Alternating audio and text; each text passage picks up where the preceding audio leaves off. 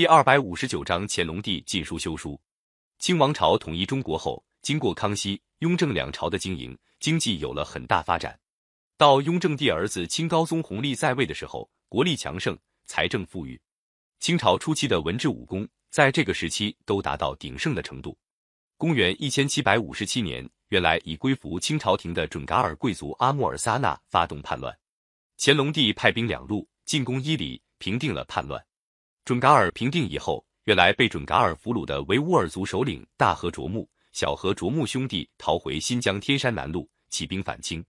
乾隆帝又派兵征讨。大小和卓木在当地残酷压迫人民，遭到维吾尔族人民的痛恨，纷纷起来支持清军。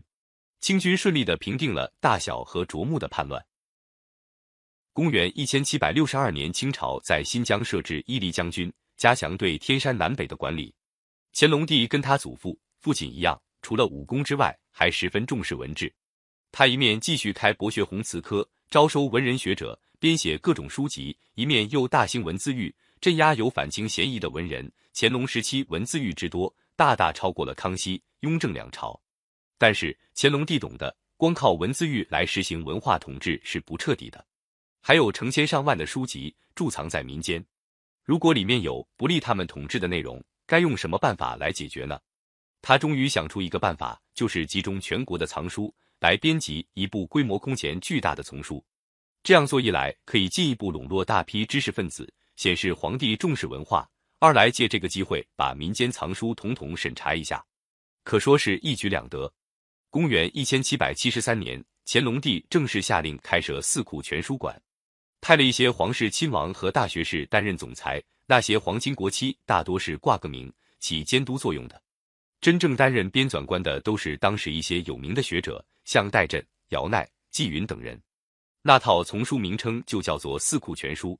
我国古代常把图书分成经、史、子及四个大类。经部包括历来儒家的经典著作和研究文字音韵的书；史部包括各种历史、地理、传记等书；子部包括古代诸子百家学说和科技著作，像农学、医学、天文、历法、算法、艺术等；集部。包括文学的总集和专辑等，按照四大类集中贮藏起来，就叫做四库。要编一套规模巨大的丛书，先得把书籍收集起来。乾隆帝下了命令，叫各省官员搜集、收购各种图书上缴，并且定出了奖励办法，要私人进献图书，进献越多，奖励越大。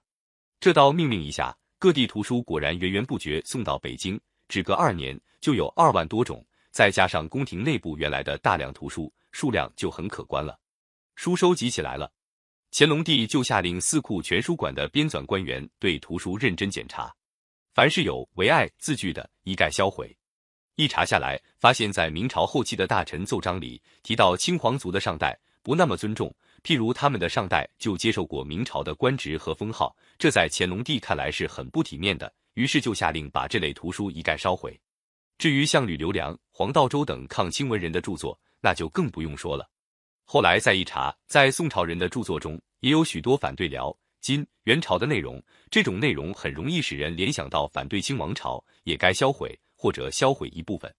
还有一个办法，就是发现这类字句，就随时删改涂抹，这样书虽然被保存下来，但是已经弄得面目全非。为了这件事，乾隆帝可说是绞尽脑汁。据不完全统计。在编四库全书的同时，被查禁烧毁的图书也有三千种之多。但是，不管乾隆帝的动机怎样，这部规模巨大的四库全书到底编出来了，而且保存下来了。编纂四库全书的学者们对大批图书进行编辑、校勘、抄写，足足花了十年功夫。到公元一千七百八十二年正式完成，共收图书三千五百零三种，七万九千三百三十七卷。当时把全书抄了七部。分别贮藏在皇宫、圆明园、热河行宫、奉天、杭州、镇江、扬州。这对后代人研究我国古代的丰富的文化遗产，毕竟是一项重大的、珍贵的贡献。至于查禁、销毁一批书，当然对我国文化造成了损失，但是这种有禁也不可能彻底。当时就有不少爱护文物的人，冒着坐牢杀头的危险，把许多有价值的书藏了起来。到了清朝末年，就有不少被禁的书陆续出现了。